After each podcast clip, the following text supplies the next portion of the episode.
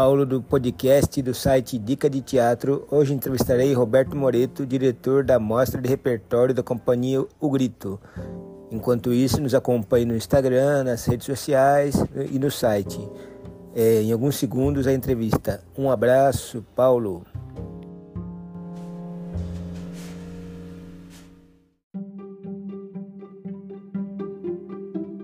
Primeira pergunta: Como foi a escolha dos três textos? Bom, é, a escolha do texto do Armário Mágico. O Armário Mágico é um espetáculo que a gente fez em 2008, então já faz um tempinho, né? Mas a escolha do texto foi o seguinte: tinha um livro que chamava O Pulo Elástico, de uma autora, acho que é do leste europeu, se não me engano, que um dos atores do grupo, na época, trouxe e eu li, e, e, e era um, um, livro naquele momento que falava um pouco de, de uma questão de distorção de imagem. Eu, acho que era uma menina que se olhava no espelho e se via como menina, alguma coisa assim. Ia falando um pouco dessa história dela e, e dessa. de como ela tinha. Né, de como ela se percebia diferente do que ela realmente era.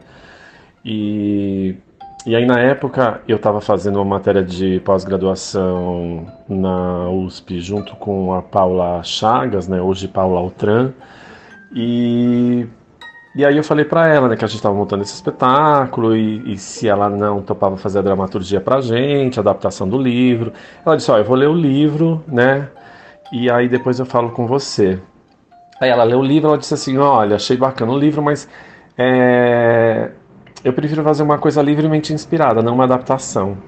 E aí ela trouxe, de uma certa forma, o tema, né, essa coisa de, de, de, de duas crianças que se veem, se percebem diferente, e trouxe a história, que é um pouco a história dela, de um dos personagens, que é um, que é um menino, né, que é, que é o Tim, que é filho de astros do rock, a mãe e o pai da Paula é, foram cantores na década de 60, acho que 68 ganharam o Festival Universitário com uma música, que é inclusive a música que está na trilha da, do espetáculo, eles cederam para a gente colocar na trilha. É, chama Que Bacana. É, enfim, e aí a Paula né, trouxe um pouco essa história, que é esse menino que viaja pelo mundo todo, e que por conta de estar cada hora num país diferente, numa escola diferente, ele não consegue falar a língua portuguesa direito, ele tem muito, muitos erros de linguagem, e aí ele não quer ir para a escola por causa disso, assim, então ele, ele, ele se fecha no quarto dele, não quer ir para a escola. E no caso da menina, é uma menina que, a outra personagem, né, a Malu, é uma menina que teve um câncer e que né, se curou, fez um tratamento, mas está careca, então por conta disso ela também não vai na escola.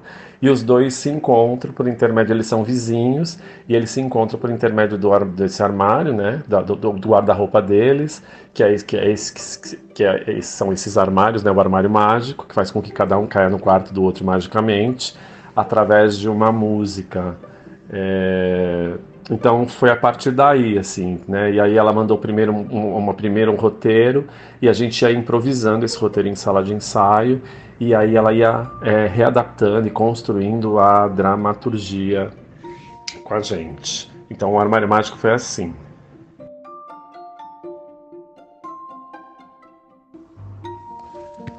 A escolha do texto do Gigante Adamastor, ele vem é de um projeto que a gente desenvolveu para fazer um intercâmbio em Portugal, na Universidade de Lisboa e com um outro grupo de teatro lá, um grupo português. Naquele momento a gente tinha uma atriz no grupo Manuela Amaral, que tinha dupla nacionalidade, portuguesa e brasileira. Ela, ela morou por 10 anos em Portugal, ela era minha amiga, foi minha amiga na graduação.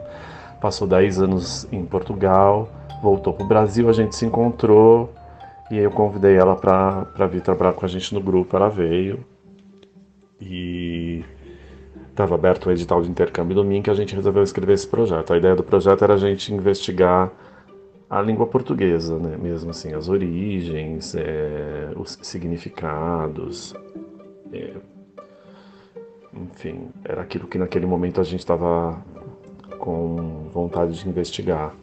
E o projeto é, pressupunha que a gente fosse levar para Portugal, é, junto com a gente do grupo, a escritora Heloísa Prieto, que a gente já tinha feito a adaptação de uma obra dela para o teatro. Ela era muito amiga nossa, a gente gostava muito da literatura dela.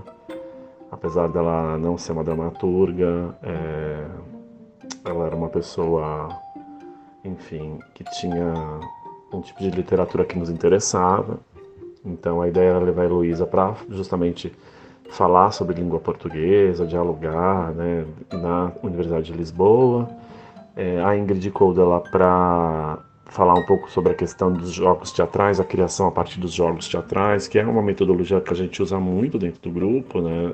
mesmo por conta de espetáculos infantis, jogos, né? É uma comunicação mais direta com as crianças.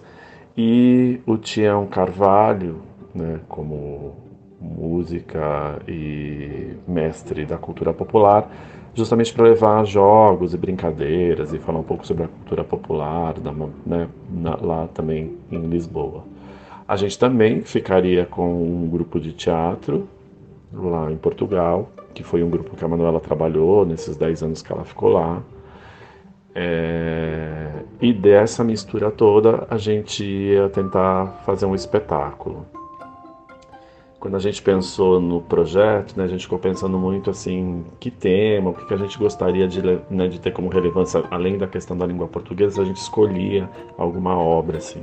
E aí, claro que os Lusíadas é, apareceu, é, a obra dos Lusíadas apareceu como uma obra interessante, né, justamente porque ela fala da trajetória do povo lusitano e ela é um pouco uma epopeia, né, da própria cultura do povo e da língua, assim. O que aconteceu é que a gente não conseguiu ganhar verba para esse edital. É, a gente ficou ali muito próximo, lista de espera, mas a gente não foi selecionado. E aí a gente ficou com vontade de fazer um espetáculo sobre o gigante Adamastor, dos Lusíadas. E a gente pediu para Heloísa se ela topava fazer um roteiro, escrever uma dramaturgia pra gente, enfim, naquele esquema que a gente sempre faz. Aí a gente entra em sala de ensaio e vai pesquisando, e vai investigando, e vai improvisando, e, e vai modificando o texto, devolve para o autor, o autor devolve para a gente. Então foi um pouco essa, essa parceria que a gente fez com ela. Assim. Então foi daí que surgiu o texto do gigante.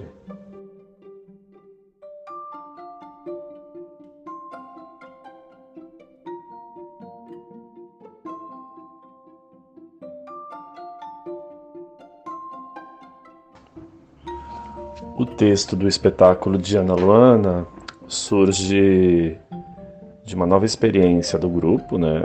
Em 2015 a gente sai do teatro que a gente estava no Bexiga e a gente faz uma parceria com a Casa Restaura-me, que atende Casa Restaura-me, que fica no Brasil e atende população em situação de rua, ou seja, é uma população vulnerável, mas de adultos. É, e a gente estava lá, tendo acesso a essa população, investigando, fazendo espetáculos, dando oficinas, enfim, compreendendo melhor. A ideia era fazer uma pesquisa de um, de um espetáculo adulto, desenvolver uma pesquisa de público com eles.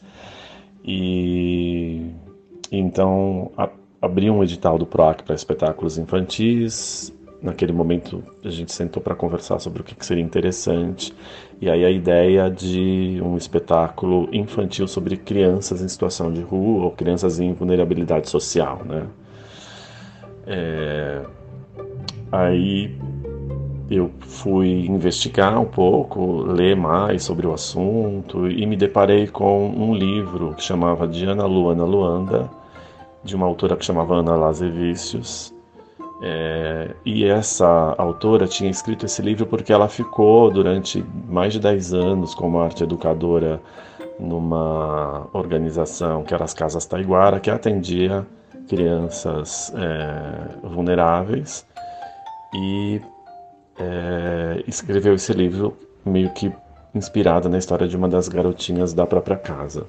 Procurei a Ana no Facebook, encontrei conversei com ela, falei né, do, do, da proposta, do que eu gostaria, do que a gente gostaria de fazer e falei que talvez a gente, né, que a gente gostaria de usar o livro dela como uma referência, assim, se ela achava que, né, se ela topava, tudo mais.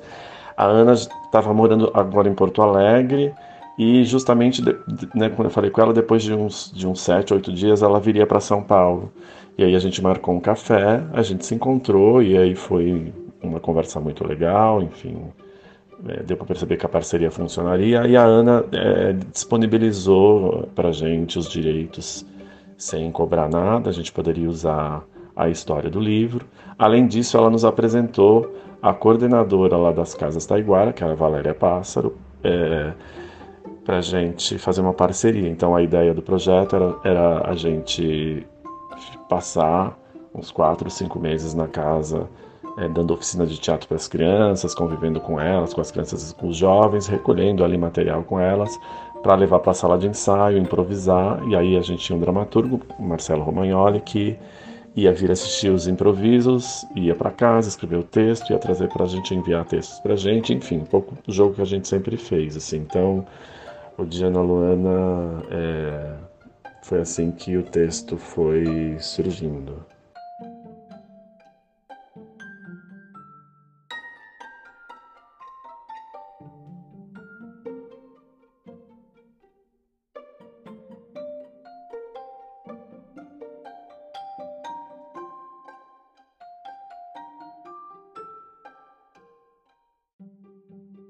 Como foi o uso da linguagem de sombra, circo e falar de, das pessoas em vulnerabilidade.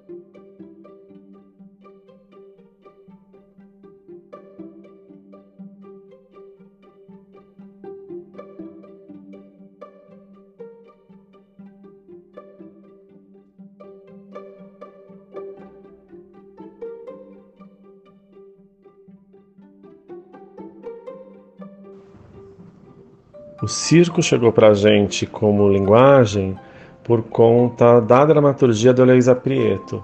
Ela teve uma sacada muito bacana que foi a de pegar a história do gigante Adamastor e dos seres mitológicos, né, que estão nesse canto número 5 dos Lusíadas, e trazer esses personagens para esse circo mágico que vai passar pela cidade, onde tem os personagens que são personagens de hoje em dia, né? É, que se aventuram dentro desse circo e têm contato com esses seres é, fantásticos, mitológicos, enfim, tudo mais. Então, o circo foi é, uma proposta da dramaturgia da Heloísa, dela que veio. E aí, pra gente foi assim, puxa, o que, que a gente faz agora? Porque ninguém no grupo tinha experiência com circo. O Gigante Adamastor foi um espetáculo que a gente não ganhou financiamento de ninguém, a gente teve que se bancar com verba nossa, ou seja, nenhuma. e, e aí foi, foi pesquisa, muita pesquisa, os atores traziam muitas propostas, eram escolhas, muita coisa ficou de fora, né? Para a gente poder fazer com que né, escolher aquelas coisas que, que eram mais interessantes, já que a gente não, ninguém era artista de circo ali, né? mas para deixar aquelas coisas que fossem mais interessantes pro, pro espetáculo, assim. Então, foi daí que surgiu o nosso trabalho com a linguagem do circo.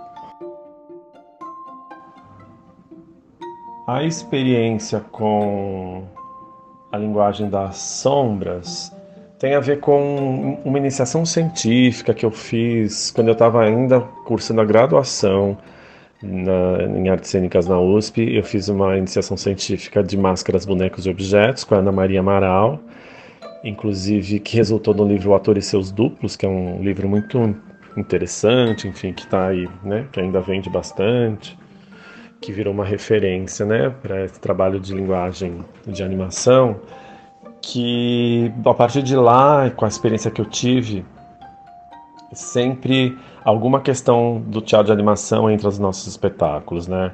Seja objetos que a gente usa o cenário, às vezes manipulando os objetos que se transformam em outras coisas por conta da manipulação dos atores e do uso, seja em bonecos, né? Como no próprio Gigante Adamastor a gente tem é, bonecos.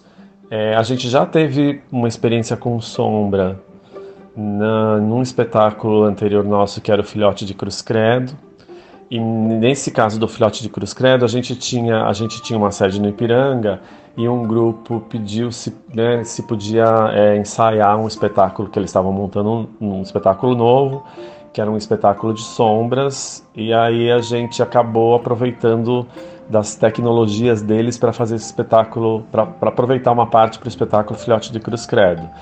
E aí, é, agora no caso do Diana Luana, né, onde as sombras aparecem, a gente foi um dia no improviso que os atores trouxeram e aí do improviso a gente achou que era interessante, que, que deu, que dava jogo, que era bacana e acabou entrando em uma das cenas, assim, isso, né? Então é, é um pouco essa, é um, é um histórico longo com algumas experimentações e que no caso de Ana Luana foi uma experimentação assim bem próxima do que próprio texto, criança em situação de rua, a, a, é, os nossos objetos de cenário, né, que a Telume, que fez a nossa cenografia, escolheu, que eram coisas sempre muito simples, assim, coisas de, tiradas do dia a dia, mas que dão esse resultado, que são transformadas e tudo mais, né? Onde a gente projeta a sombra, é, posso dizer uma uma cama meio maca lá do espaço onde a gente está, porque no inverno eles abrem aquele espaço para que a população em situação de rua possa dormir ali dentro. E eles têm essas camas, e aí um dia improvisando com uma dessas camas apareceram as sombras, e aí é, depois a gente fez uma construção mais elaborada e ela ficou no espetáculo.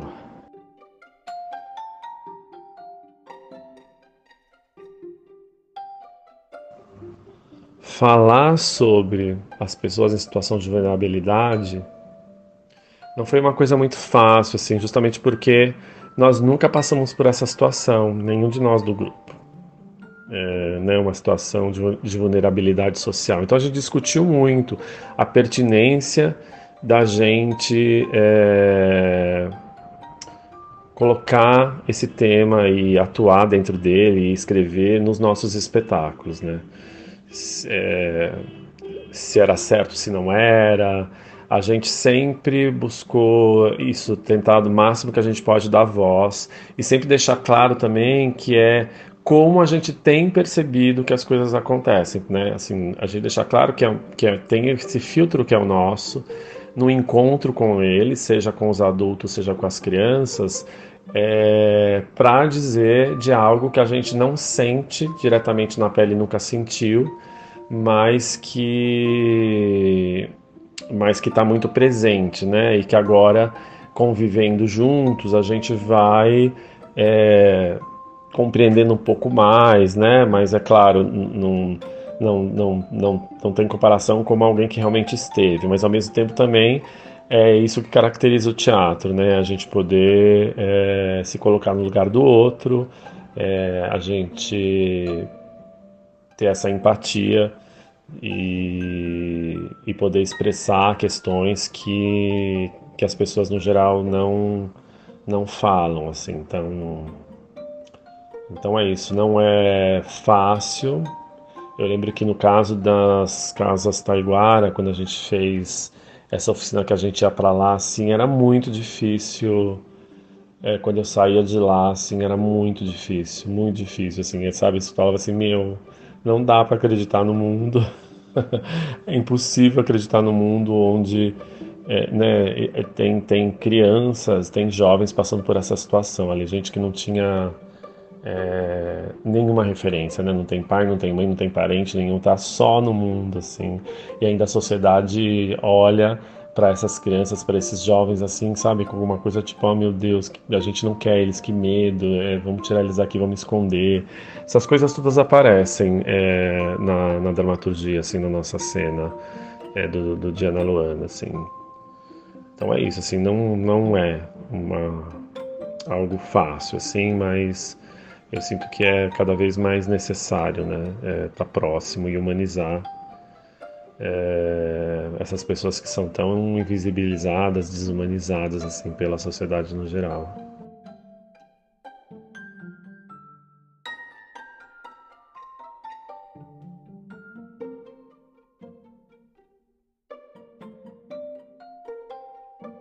3. Como foi a escolha do cenário, figurino. Fizeram algum laboratório?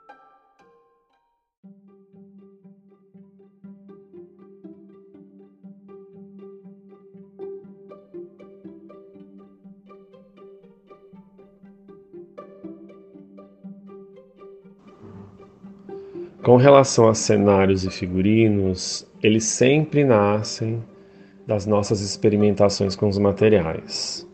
A gente experimenta primeiro em sala de ensaio e depois vem cenógrafa, figurinista para olhar aquilo que a gente estava experimentando e aí retransformar aquilo, né, é, propor a, a, a sua criação estética e artística e transformar aquilo num cenário de teatro, num figurino de teatro, mas a partir dessas, desses laboratórios, dessas experimentações que a gente faz é, com materiais, com objetos e tudo mais. Assim, então, é, os espetáculos todos passam por, por, por, essa, por essa criação em sala de ensaio. Assim, às vezes cenógrafo, cenógrafa ou figurinista nos propõe, né, algum material, assim, experimenta esse material. E aí a gente também joga às vezes com o material e fala, vê que dá jogo ou não, ah, deu jogo, não deu jogo, valeu ou não valeu, e outras, né, em outros casos somos nós próprios que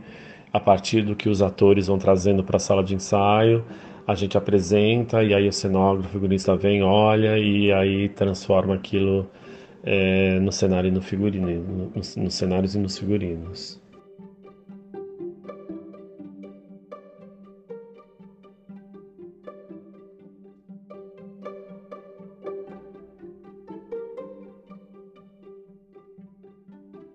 Qual a principal dificuldade em apresentar para um grande público?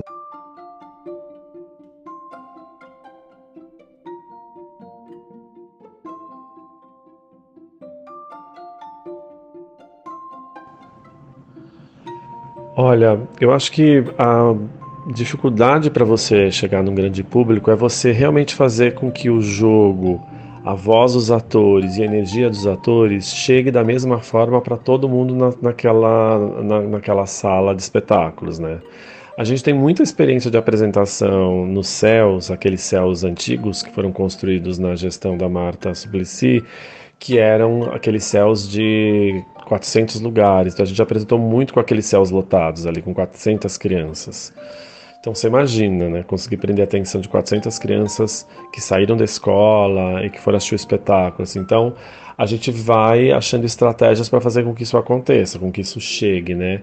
Mesmo porque os nossos cenários não são cenários é, grandiosos como de um musical, né? Eles são cenários artesanais, figurinos artesanais, mas a gente tem, sempre tem essa preocupação é, de fazer, de ampliar o, o, que seria o jogo do ator, assim como amplia a projeção de voz, ampliar o jogo do ator para que ele chegue né, o máximo possível até é, todo o público que está lá. Assim. Então, é, são, eu sinto que eles são temas e espetáculos intimistas, os nossos, assim, eles funcionam bem para públicos menores, mas é claro que a gente, como eu falei, é muitos espetáculos, sei lá, metade ou mais da metade deles são feitos para público grande em teatros grandes, seja no Sesc, ou seja nesses teatros dos céus, ou enfim, todos os outros que a gente já passou.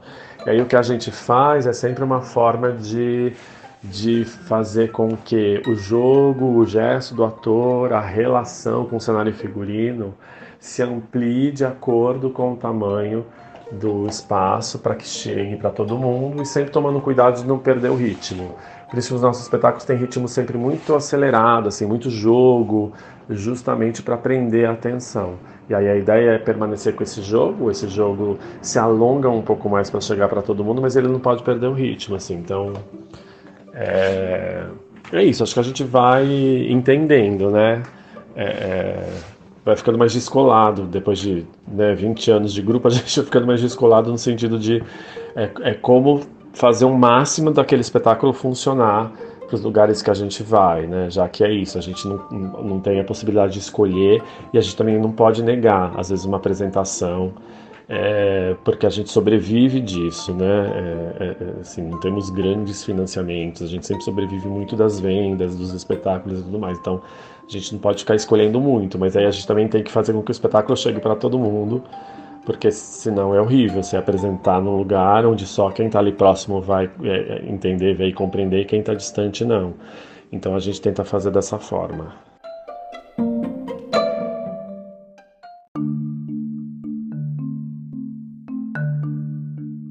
Espero que tenha gostado da entrevista.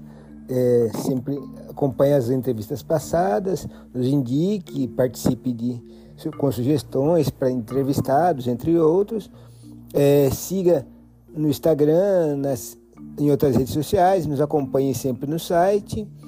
E, estamos, e sempre que se quiser fazer alguma parceria de propaganda, de publicidade, etc., só nos chamar. Um abraço, Paulo.